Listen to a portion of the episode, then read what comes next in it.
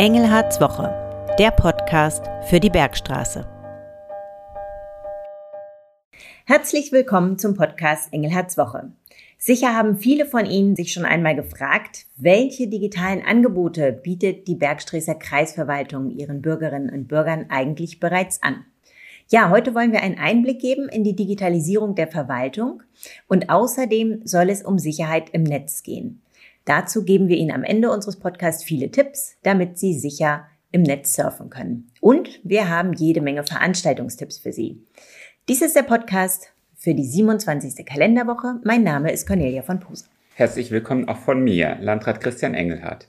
Gerne informiere ich Sie heute über Cybersicherheit und den Stand der Digitalisierung unserer Kreisverwaltung. Und ich freue mich auch, Ihnen erzählen zu können, was im Kreis so los ist. Mehr nachher. Wir starten wie immer mit unserem Wochenrückblick. Herr Engelhardt, wie war Ihre Woche? Es war viel los, wie immer. Der Montag hat mit einer Kreistagssitzung gestartet. Das ist immer äh, relativ viel Vorbereitung, denn der Kreistag ist ja das große Gremium des Kreises, in dem die Parteien, äh, die im Kreistag vertreten sind, sich auch öffentlich über die Politik auseinandersetzen. Also das war der Auftakt der Woche und seitdem bin ich viel unterwegs. Gab es ein Highlight schon in dieser Woche? Ja, es gab eigentlich zwei Highlights. Zum einen war ich auf einer Veranstaltung ähm, 70 Jahre Landeswohlfahrtsverband Hessen. Und der Landeswohlfahrtsverband, da bin ich in einem Gremium, nämlich in der CDU-Fraktion der Verbandsversammlung und Finanzpolitiker dort. Das ist der Träger der Eingliederungshilfe in Hessen. Übrigens geht's da, ich bin der finanzpolitische Sprecher, um 2,3 Milliarden Euro im Jahr, die, das wir für die Eingliederungshilfe, also für die Unterstützung behinderter Menschen ausgeben. Und dann war ich noch in Berlin auf dem Hessenfest. Das Hessenfest ist das große Treffen ne, und der Netzwerkabend der hessischen Politik. Dort ist die Landesregierung, die Bundesregierung, der Bundeskanzler war da, Vertreter von Medien, Wirtschaft, Verbänden, Feuerwehrverband, ähm, Landessportbund, alle möglichen sind da und es gibt viele Gespräche zu führen. Es war schön und anstrengend und ich habe Tischfußball gespielt gegen den Tischfußball-Weltmeister und gnadenlos verloren. Ich bin nicht mal in die Nähe seines Tors gekommen mit dem Tisch Fußball. Gab es darüber hinaus noch negative Themen in dieser Woche? Ja, es gibt negative Themen. Also zum einen natürlich beschäftigt mich sehr wie viele der derzeitige Höhenflug der AfD. Jetzt ist ja tatsächlich ein AfD-Landrat gewählt worden und meiner Ansicht nach hat es zwei Gründe oder wahrscheinlich mannigfaltig, aber zwei sind dominierend. Das eine ist ähm, in Berlin läuft es nicht wirklich rund aus meiner Sicht und dass ähm, viele Bürger wollen der Regierung einen Denkzettel geben. Ähm, und das Zweite ist, dass manche auch das Gefühl haben, mit ihren Sorgen nicht gehört zu werden. Das ist gerade etwas, wo ich auch ähm, besser sein möchte. Also einfach Zeit zu haben, vor Ort zu sein und zuzuhören. Äh, das zweite ist, dass eher eine, sagen wir, eine halb persönliche, halb dienstliche Sache. Gestern Abend oder gestern Nachmittag ist ein äh, wichtiger Mitarbeiter, mit dem ich viel zu tun habe, schwer verunglückt. Das beschäftigt mich gerade. Kommen wir nun zu unserem heutigen Thema. Und zwar gibt es ein Gesetz zur Verbesserung des Online-Zugangs zu Verwaltungsdienstleistungen, also das Online-Zugangsgesetz, kurz OZG. Dieses Gesetz verpflichtet Bund, Länder und Kommunen, ihre Verwaltungsleistungen bis Ende 2022 über Verwaltungsportale, auch digital anzubieten. Ja, dieses Online-Zugangsgesetz war ein Rohrkrepierer. Das merkt man allein daran, dass Ende 2022 rum ist und noch gar nicht so viele Dienstleistungen werden digital angeboten. Der Grundgedanke ist, dass man deutschlandweit über äh, sozusagen auch eigentlich ein relativ einheitliches Portal Zugang zu den meisten wichtigen Verwaltungsdienstleistungen hat, also nicht mehr aufs Amt muss, was sehr gut wäre. Und ähm, äh, wir sind jetzt aber kräftig dabei. Ähm, die Prozesse haben wir intern komplett umgestellt, weil was hilft, wenn ich von außen ein Portal habe, und innen drucke ich alles auf Zetteln aus und habe Akten. Also das war der Schwerpunkt der Tätigkeit und nun warten wir immer darauf, dass ähm, nach dem sogenannten Einer für alles, äh, einer für alle Prinzip ähm, Leistungen umgestellt werden. Das heißt, es macht nicht jeder Landkreis für sich die Formulare und nicht jede Kommune für sich, sondern das macht jeweils einer, entwickelt das mustergültig und die anderen übernehmen es. Und es muss sozusagen auch von oben freigeschaltet werden, damit das überall funktioniert. Und das dauert alles ein bisschen. Aber wir kommen voran von unseren 400, 294 Leistungen, die wir als Kreis anbieten. So viele Leistungen bieten wir nach außen Bürgerinnen und Bürgern gegenüber an. sind 44 aktuell online und das geht jetzt relativ schnell weiter mit den nächsten Leistungen. Können Sie ein paar Beispiele nennen? Was gibt es schon digital? Es gibt eine ganze Menge. Ich sagte es ja, Leistungen digital, vor allem im sozialen Bereich. Man kann gewisse Anträge sozial stellen. Was ich persönlich aber am interessantesten finde, und das wird, glaube ich, viele eine Erleichterung sein, man kann jetzt schon die Kfz-Zulassung online. Das heißt, man muss gar nicht mehr mit äh, dem Kfz-Brief und irgendeinem so Übergangskennzeichen ähm, unterwegs sein, sondern man kann mit dem Kfz-Brief und seinem Personalausweis, solange der für Online-Zugang freigeschaltet ist, ist meiner zum Beispiel seit Jahren, ich habe es bisher noch nie nutzen müssen, als seit Jahren, kann man sich ähm, über ein Online-Portal das Auto zulassen und bekommt dann binnen weniger Tage die Plakette nach Hause geschickt und klebt die dann selbst auf das Nummernschild, das man sich natürlich noch irgendwo besorgen muss. Und es wird noch besser. Ab dem September kommt die nächste Stufe und dann muss man nicht mal mehr warten, bis man die Plakette nach Hause geschickt bekommen hat. Es dauert etwa sieben Tage nach dem Antrag, sondern dann kann man alleine mit dem Ausdruck des Formulars, also mit dem Nachweis, dass man sich online angemeldet hat, schon zehn Tage lang mit dem Auto fahren. Das heißt, man kann eigentlich sofort loslegen. Und das wird für viele eine echte Erleichterung sein und auch für uns, weil die Zulassungsstelle ähm, zum Beispiel im Augenblick Personalprobleme hat. Es ist immer schwieriger, Fachkräfte zu finden. Und ähm, online wird es eine echte Erleichterung. Das sind super Aussichten. Wir werden darüber informieren, wenn es da Neuigkeiten gibt. Die Dienstleistungen, die es bisher schon online gibt, finden Sie bei uns auf der Internetseite. Und zwar, wenn Sie über die Stichwortsuche gehen, sind Sie gleich auf der richtigen Seite. Ja, aber wer sich im Internet bewegt, der hat nicht nur Vorteile, sondern der setzt sich auch Gefahren aus. Hengelhardt, malen Sie ruhig mal den Teufel an die Wand. Was kann alles bei der Nutzung des Internets im schlimmsten Fall passieren? Also das Schlimmste, was passieren kann, ist ja natürlich, dass einem seine digitale Identität geklaut wird. Dass also jemand anderes äh, die Passwörter äh, von einem hat und dann äh, an der Stelle von einem selbst zum Beispiel einkauft oder noch schlimmer Überweisungen tätigt. Aber schon, es könnte ja auch schon, es reicht ja schon, dass jemand in meinem Namen, zum Beispiel wenn jemand meinen Namen kommunizieren würde bei Facebook und Bürgern falsche Informationen geben würde, das wäre schon nicht so toll.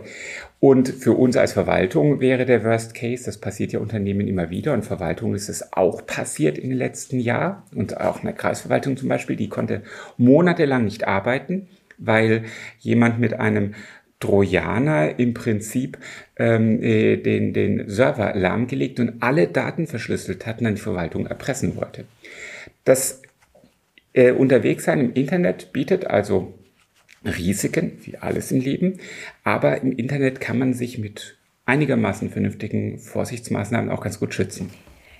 Können Sie uns da einige Tipps geben? Worauf müssen wir achten? Ja, klar kann ich einige Tipps geben. Also Wichtig ist es, die Software aktuell zu halten, das Betriebssystem aktuell zu halten und den Webbrowser aktuell zu halten. Denn ähm, es werden ständig neue Lücken entdeckt und oftmals werden dann die Lücken gestopft, bevor es bekannt wird, dass es diese Lücken gibt. Und, ähm, und äh, aber das wird dann auch irgendwann bekannt gegeben. Das heißt, wenn Microsoft zum Beispiel sein System updatet oder auch Apple auf dem Handy, dann kommunizieren sie später etwas über die Lücken.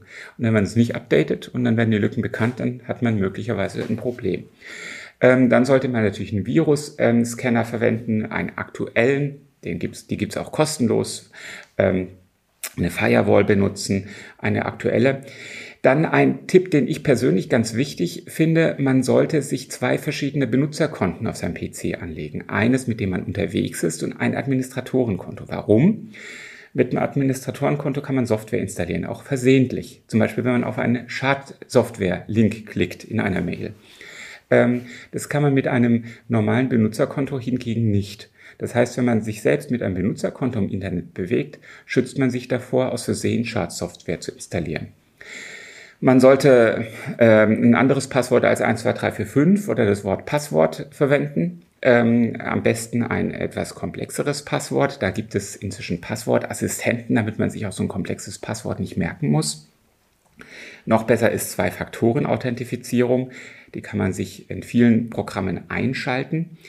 Und ähm, das sollte man vor allem, und das halte ich für sehr wichtig, bei seinem Haupt-E-Mail äh, Programm machen. Also ich zum Beispiel nutze GMX für meine Haupt-E-Mails. Mehr Infos gebe ich dazu jetzt nicht.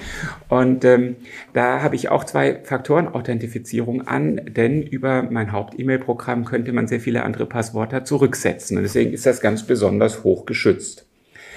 Ähm, ja, und dann sollte man bei Mails darauf achten, dass man nicht auf Phishing-Mails klickt. Ich meine, jeder bekommt von uns wahrscheinlich inzwischen jeden Tag irgendwelche Mails, wo steht, Ihre Sparkasse, äh, die Benutzerdaten haben sich geändert, bitte klicken Sie hier und kontrollieren Sie da. Das sind im Regelfall immer Phishing-Mails, das findet man heraus, wenn man mal schaut, wer so wirklich der Absender ist.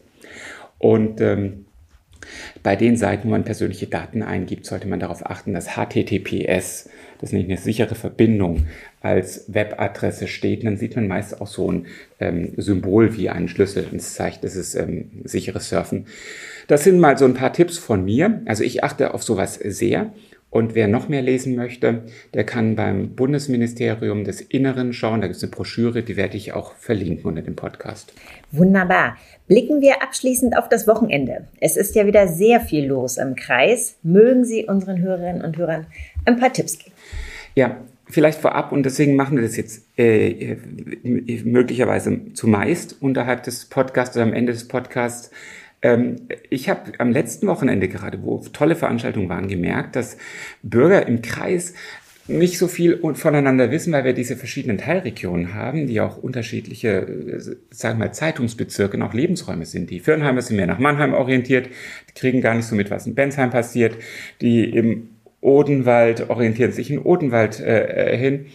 Und, ähm, und deswegen äh, will ich, der im ganzen Kreis unterwegs ist, ja Teil meines Berufs, vor Ort zu sein, auf den Veranstaltungen mit Leuten zu reden, das mache ich auch für mein Leben gerne, ähm, äh, möchte ich auch ein bisschen informieren, was so los ist, weil ich die Veranstaltungen auch kenne und was dazu sagen kann. Also an diesem Wochenende sind hier in Heppenheim die Gassensensationen. Das ist so ein äh, Kleinkunstfestival, Straßenkunstfestival. Das ist wirklich toll. Da gibt's Improvisationstheater und vieles andere auf den Plätzen, auf den Straßen, zum Teil auch umherlaufend. Und äh, das ist derzeit schon, das in diesem Wochenende. Dann gibt's was sehr Originelles, das ist das Schießenrennen am Sportplatz in Winterkasten. Das Schießenrennen, das ist ein Parcours, den Vereine äh, äh, und Gruppen ähm, äh, ausführen müssen mit zusammengebauten, spannenden Fahrzeugen und in Kostümen. Das ist wirklich was Lustiges anzusehen. Eine Veranstaltung, die ich superklasse finde. Da gucke ich auch echt gerne vorbei. Ist was für die Augen und die Ohren. Ähm, äh, man muss allerdings Karten kaufen. Ist also kein Free and Open Fest. Das ist ähm, der Tanz der Bässe in den Bietensandbädern. Das ist ein elektronisches Musikfestival mit berühmten internationalen DJs, einer riesen Bühnen, das sind mehrere Bühnen, tollen Lightshows und das um den Badesee herum. Also das ist wirklich auch eine ganz tolle Veranstaltung.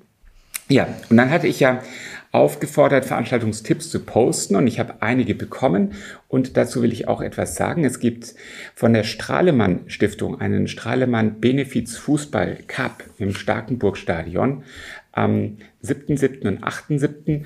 Da ist auch das Alster-Team der Darmstädter Lilien, des Bundesliga-Aufsteigers dabei. Und dort gibt es auch noch eine ähm, Ausbildungsmesse mit verschiedenen Betrieben. In Zwingenberg gibt es sozusagen ein kleines Weinfest, das heißt Wein im Park und es ist im Stadtpark und ist natürlich eine sehr schöne äh, Location. Zwingenberg ist eine tolle Stadt. Und genauso toll ist das Auerbacher Bachgassenfest. Das ist vom 7. bis zum 9.7. Die Bachgasse ist ja diese schöne Gasse, in der tatsächlich ein Bach fließt und da gibt es dann auch verschiedene Stände und es wird gefeiert, es gibt Musik. Sehr schön. Und es ist also richtig viel los. Ich muss sagen, wenn ich Ihnen einen Tipp geben sollte, wo ich hingehe. Ich bin dieses Wochenende ähm, privat unterwegs, außerhalb des Kreises. Ich habe mache Papa-Tochter. Äh, Wochenende, das mache ich einmal pro Jahr mit jeder Tochter. Ähm, aber ich könnte mich gar nicht entscheiden. Ich würde wahrscheinlich als Landrat hat man es halt relativ einfach von Veranstaltung zu Veranstaltung fahren und überall dabei sein. Vielen Dank für die Tipps. Ich denke, für jeden wird was dabei sein. Damit beenden wir unseren Podcast für heute. Für alle, die uns über die Podcast-Plattform hören, zum Beispiel Spotify, abonnieren Sie gerne unseren Podcast, so verpassen Sie keine Folge. Ja, und bitte senden Sie uns gerne Themenvorschläge, damit ich weiß, was Sie interessiert. Und am besten per E-Mail an podcast.kreis-bergstraße.de oder über die Facebook-Kommentare. Und wenn Sie in die Kommentare schauen, da gibt es auch noch ein paar mehr Veranstaltungstipps, wie Kerwe sind jetzt in einigen Orten, die sind jetzt jedes Wochenende. Wir haben ja so viele verschiedene Ortsteile, mehr als 100. Ich habe sie nie gezählt. Sollte man mal machen. Das wäre vielleicht mal so ein Spiel. Weiß jemand von Ihnen, wie viele Orts- und Stadtteile es im Kreis Bergstraße gibt? Also ich wünsche Ihnen eine gute Woche, ein schönes Wochenende. Bleiben Sie gesund und besonnen.